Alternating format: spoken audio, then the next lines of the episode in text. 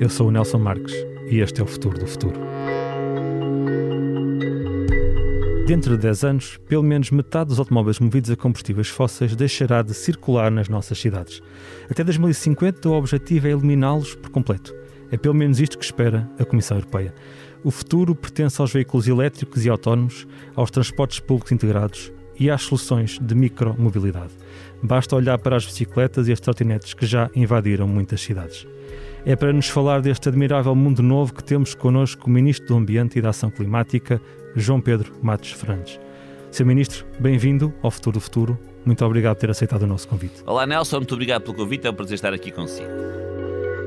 O Futuro do Futuro tem o patrocínio da Huawei. Huawei, 20 anos a ligar a Europa. Que conselhos daria a quem estiver a pensar comprar um carro agora no início do ano? Em primeiro lugar, que uh, tente perceber bem se precisa mesmo de um carro e se não tem soluções de mobilidade coletiva que podem satisfazer uh, as suas deslocações.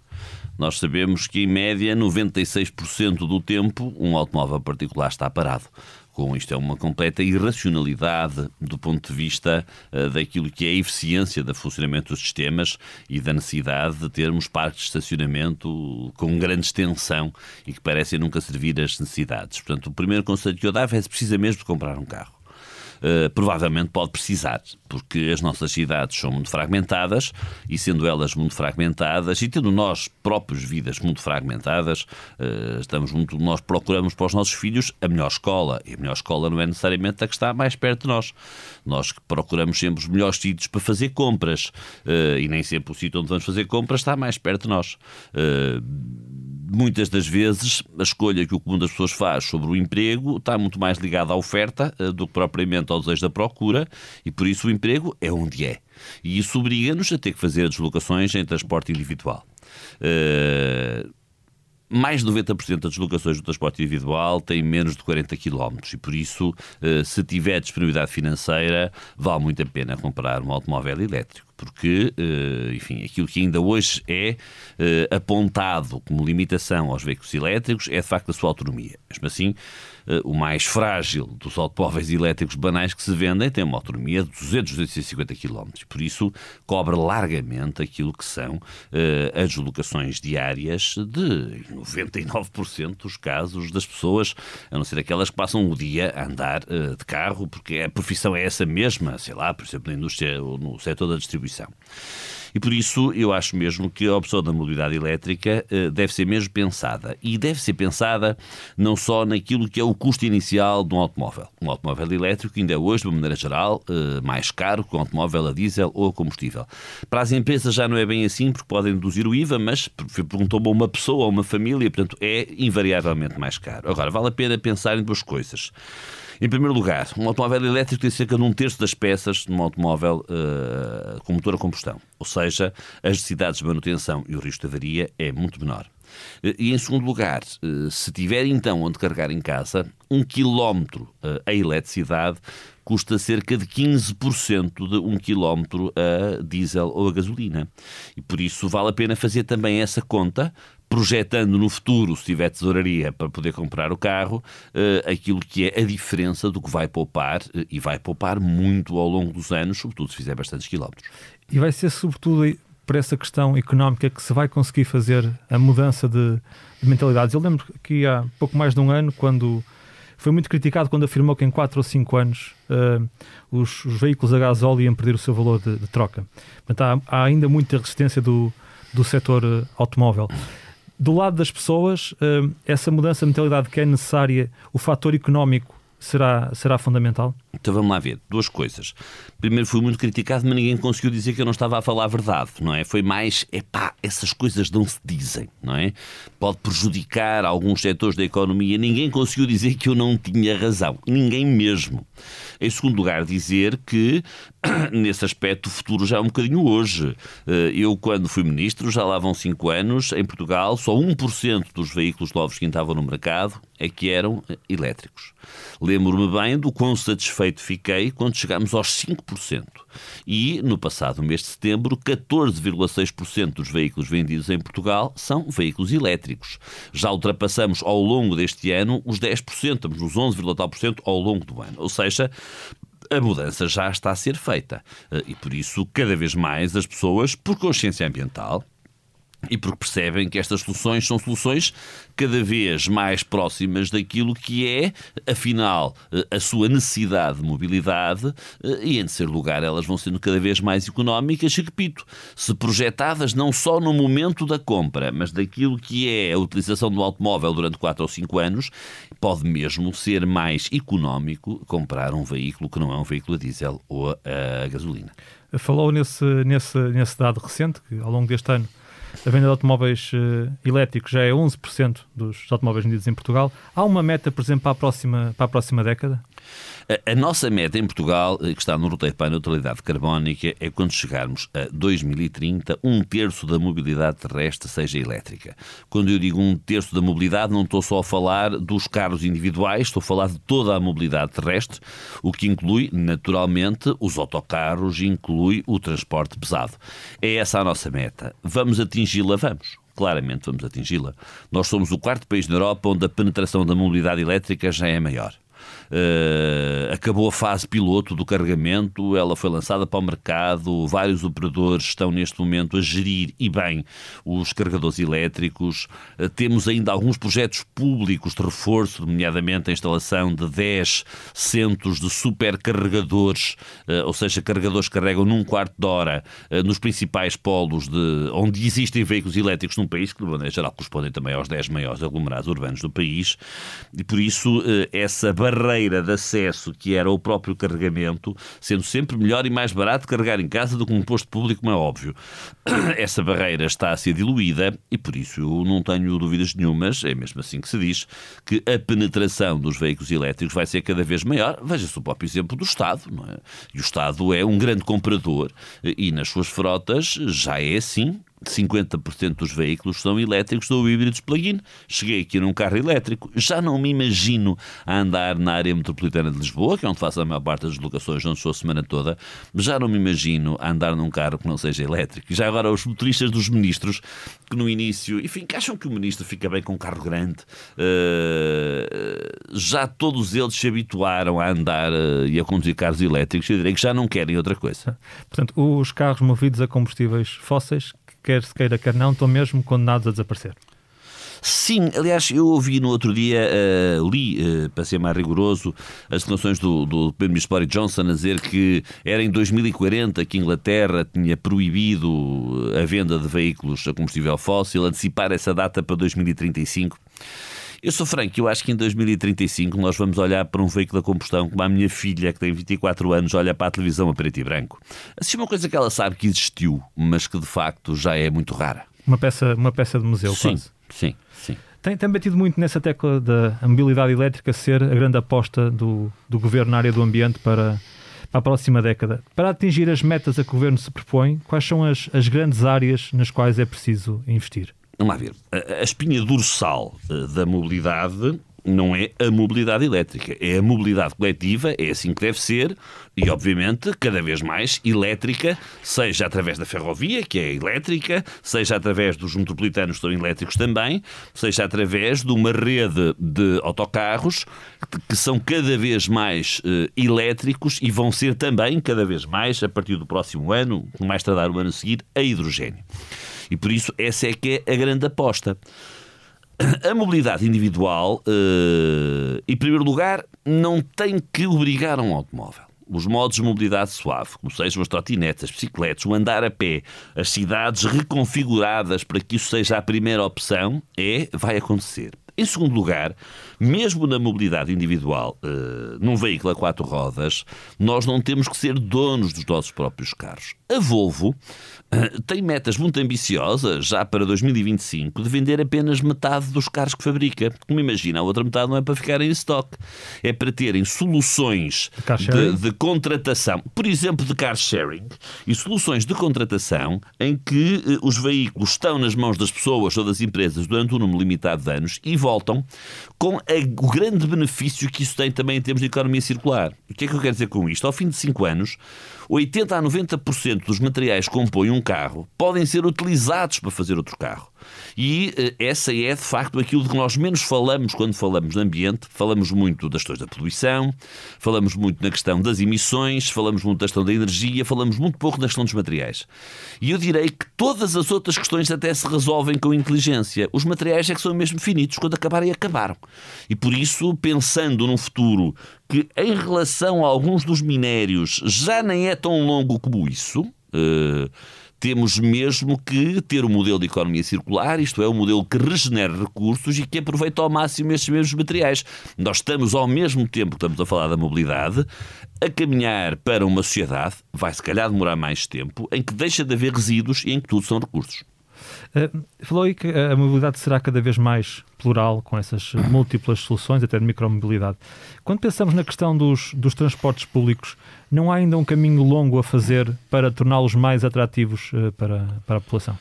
há um caminho longo a fazer uh, e ele está a ser feito. Uh, olha, em primeiro lugar, fazendo com que hoje em Portugal nunca é mais barato ir de automóvel. Uh, e foi isso que conseguimos com o PARTE, com o Programa de Apoio à Redução de Tarifário em que chegamos a reduzir em mais de 100 euros alguns dos passos da área metropolitana de Lisboa e em cerca de 70 a 80 euros na área metropolitana do Porto, não porque o esforço no Porto fosse menor, mas porque no Porto, objetivamente, os passos eram mais baratos. E essa é um salto enorme, aliás, nós ganhamos 12% de passageiros num ano, para ser mais rigoroso, em nove meses, porque o parto começou no dia 1 de abril de 2019, eh, quando a nossa meta, a nossa ambição era chegar aos 10%, ultrapassamos. E por isso, sim, por isso é que eu digo que o grande investimento e a espinha dorsal da mobilidade tem que ser sempre, mas sempre, a do transporte coletivo. Eh, e é aí que nós temos de fazer o grande esforço e o grande investimento, e é isso que é aí que o faremos. É óbvio que, com as regras que temos, uma, pôr um passo a custar menos 100 euros é uma decisão política que se constrói em dois meses construir uma linha de metro eh, entre o querer fazê-la e ela estar pronta, com obra, com projeto, com as regras de contratação pública que cumprimos, e obviamente cumpriremos, são sempre 3, 4 anos. E por isso tudo demora mais tempo aqui. Mas, eh, no que diz respeito, por exemplo, ao transporte rodoviário, nós, com, os com o dinheiro que gerimos de Bruxelas, do Ministério do Ambiente, patrocinamos a aquisição de 710 autocarros de elevada performance ambiental. Não estão os 710 já ao serviço, mas mais de 500 já o estão. Uma das vantagens do, do transporte particular é, é deixar-nos à porta, à porta de casa. O, o, grande desafio que falta, que falta fazer com os transportes coletivos é, é conseguir esse sistema mais integrado uh, e que chegue mais longe? Vamos lá ver. Uh, os dois setores, já lá vou dizer só o seguinte: os dois setores onde o projeto de neutralidade carbónica uh, português é mais ambicioso é o setor eletroprodutor, a produção de eletricidade, e o setor da mobilidade. O setor eletroprodutor é mais simples, implica muitos investimentos, mas são investimentos de 10, 20, 30 empresas. Eu, no fundo, em minha casa, ligo o interruptor e fico muito contente por saber que os eletrões que me dão luz vêm por fontes renováveis, mas às vezes o meu papel não é mais do que esse. Não é bem assim, mas não irei, não irei por aí. Uh, não, não interessa agora. Quando estamos a falar da mobilidade é menos simples, porque objetivamente há hábitos que têm que ser alterados. E por isso esse é um projeto uh, cujo ritmo é em tudo semelhante, mas onde o investimento uh, nas estruturas públicas é uh, muito importante para provocar essas mesmas mudanças de comportamento. Mas temos que mudar comportamentos. Eu não conheço ninguém que goste de ficar engarrafado no carro durante horas, mas às vezes, quando vemos as pessoas, interrogamos-nos sobre porque é que elas estão ali, quando muitas das vezes têm de facto outras soluções, soluções que elas próprias desconhecem de transporte coletivo. Agora, uh, cada vez mais estamos a avançar para uh, plataformas de mobilidade que podem, de facto, resolver uma parcela significativa dos problemas de, de, de origem-destino, isto é, da minha casa, casa mesmo, até ao meu trabalho. Cada vez mais isso vai acontecer. Nós não podemos esperar que eh, os modos de transporte coletivo passem à porta de cada rua. Isso nunca acontecerá.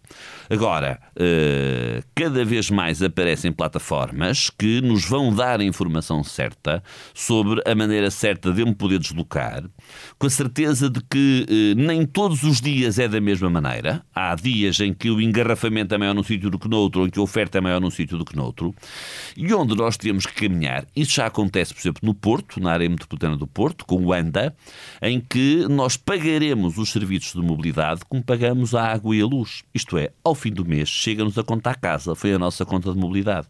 Isso já acontece com o ANDA, eh, que é de facto uma plataforma, ANDA vem de andante, que é o título coletivo do transporte na área metropolitana do Porto, já existe, e que é uma plataforma inteligente, não faz só somatório. Isto é, se eu nem costumo andar transportes coletivos, mas porque tenho o azar de ter um familiar no Hospital de São João, vou 12 vezes por mês visitar o Hospital de São João, ele não me cobra 12, 12 viagens de ir e vir. Ele chega à décima viagem e descobre quem já fez 10 viagens era mais barato ter pago um passo mensal e cobra-me um passo mensal. Portanto, isto já existe eh, e eh, vai ser cada vez mais multiplicado, estas soluções vão ser multiplicadas país fora e não só no país. Falamos aqui da, da cobertura da rede, dos, dos custos para, para as pessoas, das soluções tecnológicas. Eu queria falar aqui também da questão do conforto. Faz sentido, nos dias de hoje, que as pessoas uh, vão no autocarro, no, no metro, uh, de pé, uh, umas em cima das outras. Até quando estamos, por exemplo, num cenário de, de, pandemia que ponha nu ainda mais essas, essas questões. Mas vamos só optar por um transporte coletivo, faz sentido que se viaje ainda hoje com alguma falta de conforto? Vamos lá ver. Não há forma de comparar uh, o conforto de um automóvel que é meu com o do transporte coletivo que é feito para levar várias pessoas. Portanto, há, há, há comparações que não faz sentido fazerem. Conforto, mas para falar também da questão da segurança, não é? Sim, há, há comparações que não faz sentido fazerem. Vamos lá ver. Uh, os sistemas de transporte coletivo são sistemas pesados, caros e preparados e pensados para ter muitos passageiros. Uh, e não é em Portugal. Sim, sim. Mas... é em todo lado, em todo lado assim é, e em todo lado assim é normal que o seja. As regras que, em sede de pandemia, estão fixadas para que os transportes não possam ter mais de dois terços da sua lotação. E deixe-me que diga que, no caso do Metro Lisboa, há de haver dois comboios por dia onde ela é ultrapassada. No caso do Metro do Porto, um comboio por dia onde ela é ultrapassado porque estamos a falar, e agora os números até são mais baixos, de ter um máximo de procura da ordem dos 60% da oferta que existe. E, portanto, 60 é menos que 66, não é? Portanto, isso acontece rarissimamente. Mas, repito, às vezes ouço a queixa de que não é possível estabelecer o distanciamento obrigatório nos transportes coletivos. Pois não, não é. Desde o primeiro dia, não, nem sei o que, de que é que estamos a falar. Desde o primeiro dia que o não foi. Por isso é que também desde o primeiro dia que é obrigatório o uso de máscara e desde o primeiro dia estão previstas multas para quem não usa máscara. Isto é, é mesmo preciso usar máscara nos transportes coletivos, eh, evitar eh, estar tão perto dos outros quanto é possível, e isso muitas vezes não é possível, mas isso também há sempre um comportamento que passa por nós próprios para tentarmos falar pelo próximo, quando isso também nos é possível, e é as mais das vezes. E eh, como o tempo que se passa dentro do transporte coletivo não é muito. As viagens são das mais das vezes razoavelmente curtas, nomeadamente pensamos, por exemplo, nos metros de Lisboa e Porto. Por isso é que eu digo que, cumprindo-se as regras, não há nenhum risco acrescido de transmissão andando nos transportes coletivos e não conheço, não quer dizer que não haja, mas ainda não me foi reportado nenhum caso de nenhuma cadeia de contágio que tenha surgido dentro dos transportes coletivos em Portugal. Quando eu falo da questão da segurança, falo também, por exemplo, no caso de um eventual acidente, ou nem mesmo até no caso de um autocarro, uma travagem brusca ou, ou assim. Não falo só da questão da, da transmissão do, do, do vírus. Vamos lá ver. Uh, o, o, os transportes coletivos são de facto pensados, repito, para muita gente. Uh, e por isso, uh, nas deslocações, que são deslocações de curta duração, o, o, estar de pé é absolutamente normal em qualquer parte do mundo. nos expressos assim não é, porque as distâncias são maiores e, portanto, todos vão sentados. nos comboios interurbanos também não é assim, embora nos comboios suburbanos o seja.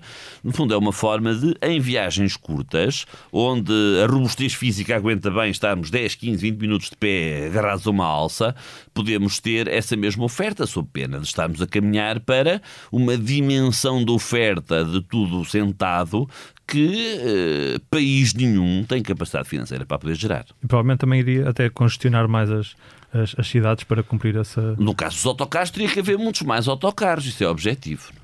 Eh, falar um pouco da questão da, da, da, mudança de mentalidades, que é se calhar um dos grandes desafios para, para implementar estas, estas mudanças. É seguramente difícil mudar hábitos por, por decreto.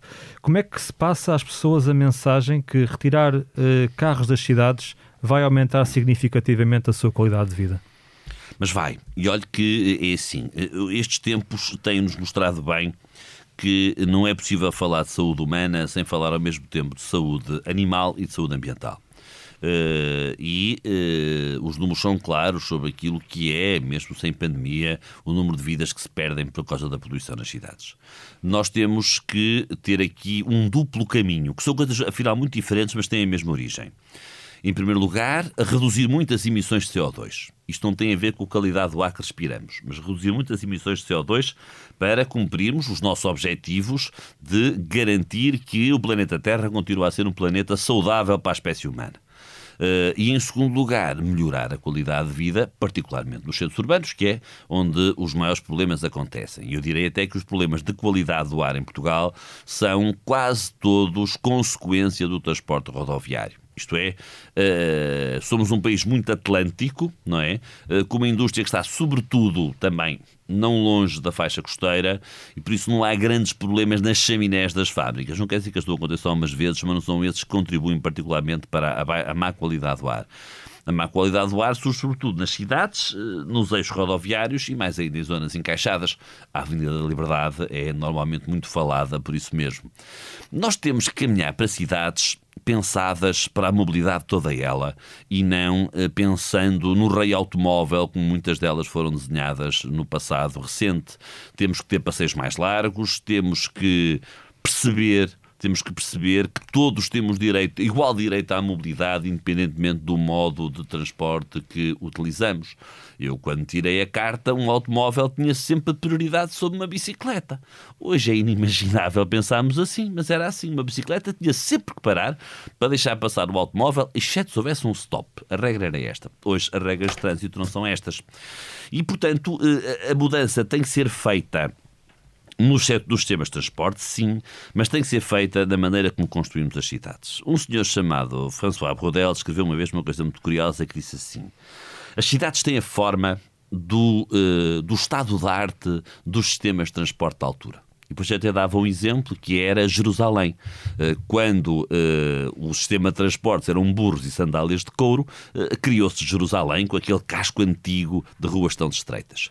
E complemento, com todo o respeito, o François Brodel dizendo que quando se imaginou que o automóvel ia ser o único modo de transporte e não haveria, não haveria nunca limitações ao petróleo e que o custo nunca seria problema, nem haveria problemas ambientais, onde fez-se Brasília onde tudo se fez para andar sempre de carro. Bom, aquilo com que nos confrontamos hoje é com um paradigma inverso ou invertido. Isto é, as cidades são o que são, vão continuar a crescer, mas eh, não podem de facto as cidades continuar a terem novas dimensões em consequência daquilo que sejam as novas tecnologias de transporte. É o contrário que tem que acontecer. Isto é, nós temos mesmo que pensar as cidades para o homem, para a espécie humana, e não para a tecnologia de transporte.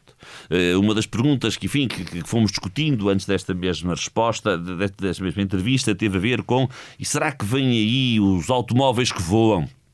Uh, certamente virão, não sei dizer quando. Agora, se os automóveis que voam vêm para nós podermos morar ainda mais longe do local de trabalho, é uma péssima ideia. Uma péssima ideia. É nós expandirmos pelo território a função de construção, o que obviamente nunca trará nada de bom a esse mesmo território. E por isso é fundamental nós percebermos que a nossa escala não é a da tecnologia, a tecnologia é fundamental para construir a nossa escala humana, onde devemos uh, viver tão perto uh, e, e, do sítio onde trabalhamos e do sítio onde nos divertimos para, para para fazermos o maior número de deslocações, mas para que essas deslocações sejam o mais curtas possível e possam ser feitas de forma o mais suave possível. É interessante e importante tenha tocado na questão do, do trabalho, porque esta mudança de, de hábitos não se faz apenas nas nossas escolhas de, de mobilidade. Por exemplo, a, a flexibilização dos, dos horários laborais, o teletrabalho, como temos tido agora, ajudaria muito a, a descongestionar a, a, as cidades. E apesar disso, nós continuamos ainda uh, agarrados a um modelo quase das 9 às 5, que temos alguma dificuldade, mesmo em agora uh, fomos obrigados pela pandemia a pensar de forma diferente, mas continuamos agarrados muito a esse modelo que faz com que no início da manhã e no final da tarde tenhamos aqueles grandes congestionamentos. Esta mudança passa também por nós olharmos a organização laboral de uma forma diferente e os horários laborais de uma forma diferente, mais, mais flexível. Vamos lá ver. Uh, o, o, se o governo dissesse uh, que tinha uma meta de 4 ou 5 anos para que 20% das pessoas estivessem em teletrabalho, todos olhariam com enorme desconfiança para esta meta. E o que é facto é que isto aconteceu não em 4 ou 5 anos, mas em 15 dias e foram até muito mais do que 20%. Ou seja, em face de uma necessidade extrema, nós somos capazes de agir e de reagir, protegendo-nos uh, e não abandonando as funções produtivas. eu sou eh, por natureza, a favor da socialização e se olho para o teletrabalho como uma forma muito capaz de resolver muitos destes problemas, não me vou pôr aqui a, bater palmas a um modelo que desconheço e que tenho algum receio que quebre algumas cadeias de convivialidade que fazem de nós eh, o animal que somos, não é? Desde a forma como Aristóteles nos descreveu. Uh, e por isso acho que isso é muito importante. Agora, sim, uh, cada vez mais nós vamos ter uh, formas mais livres de poder definir os nossos horários, de poder fazermos as nossas escolhas.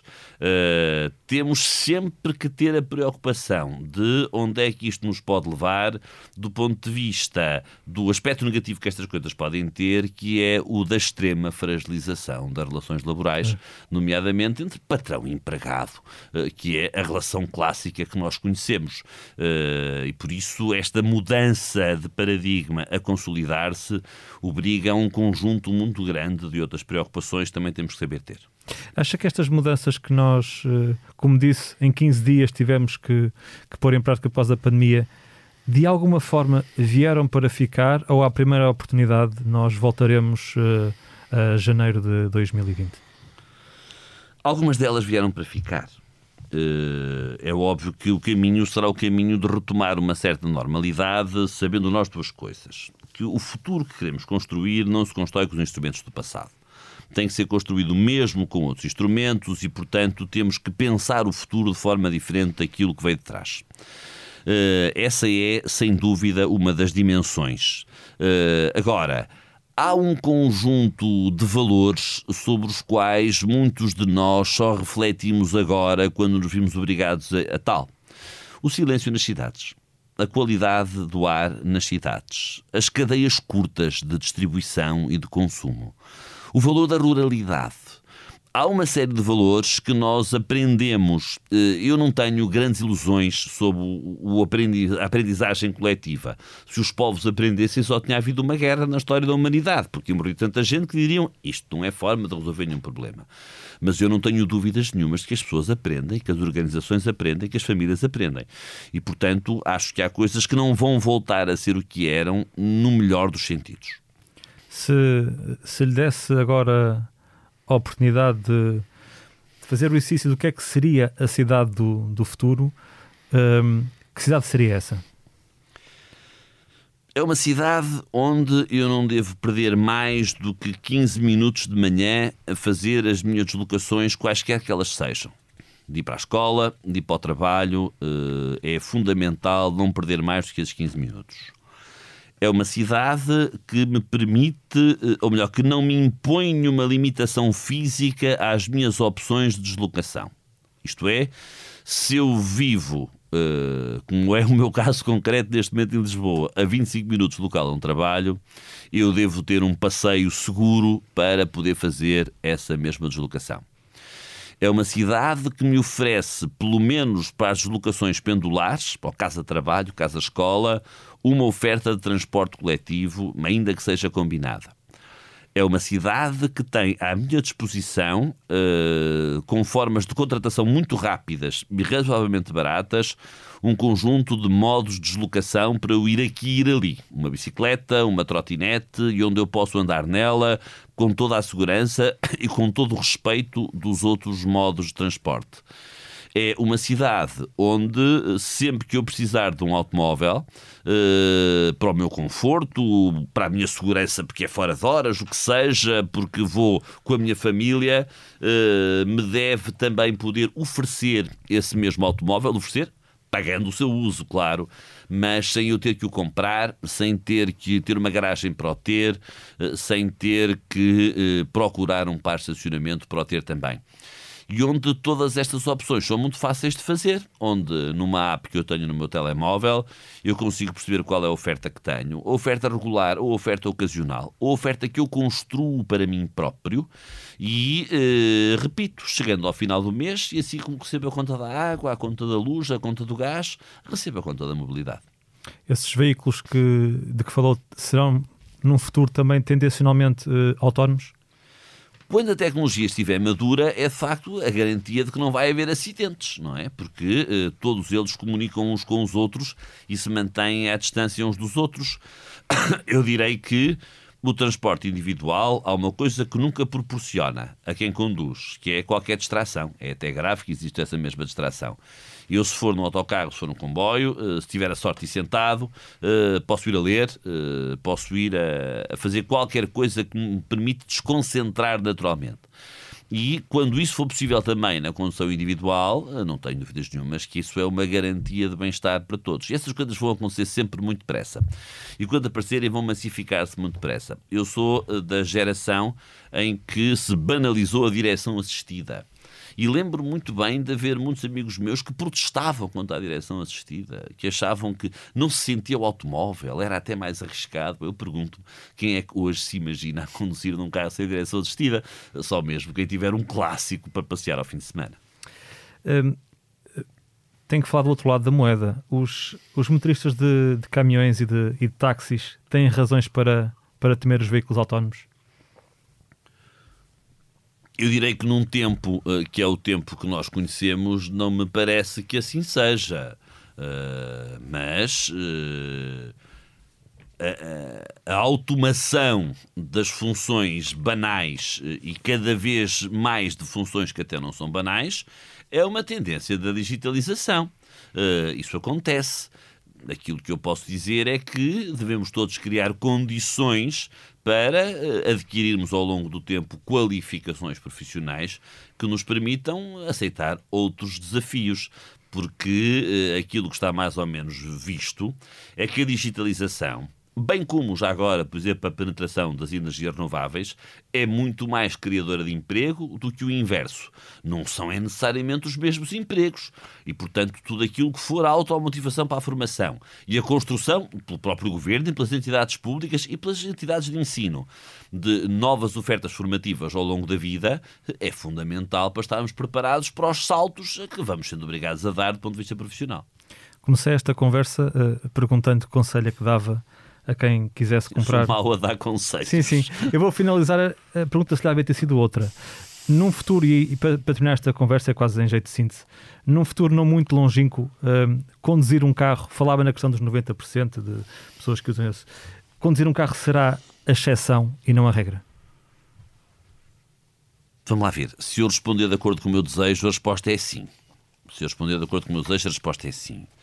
Uh, eu não tenho, repito, eh, sendo de facto a espinha dorsal do sistema de mobilidade o transporte coletivo, as cidades que fomos construindo ao longo dos anos eh, inibem muito a possibilidade de não haver um transporte individual.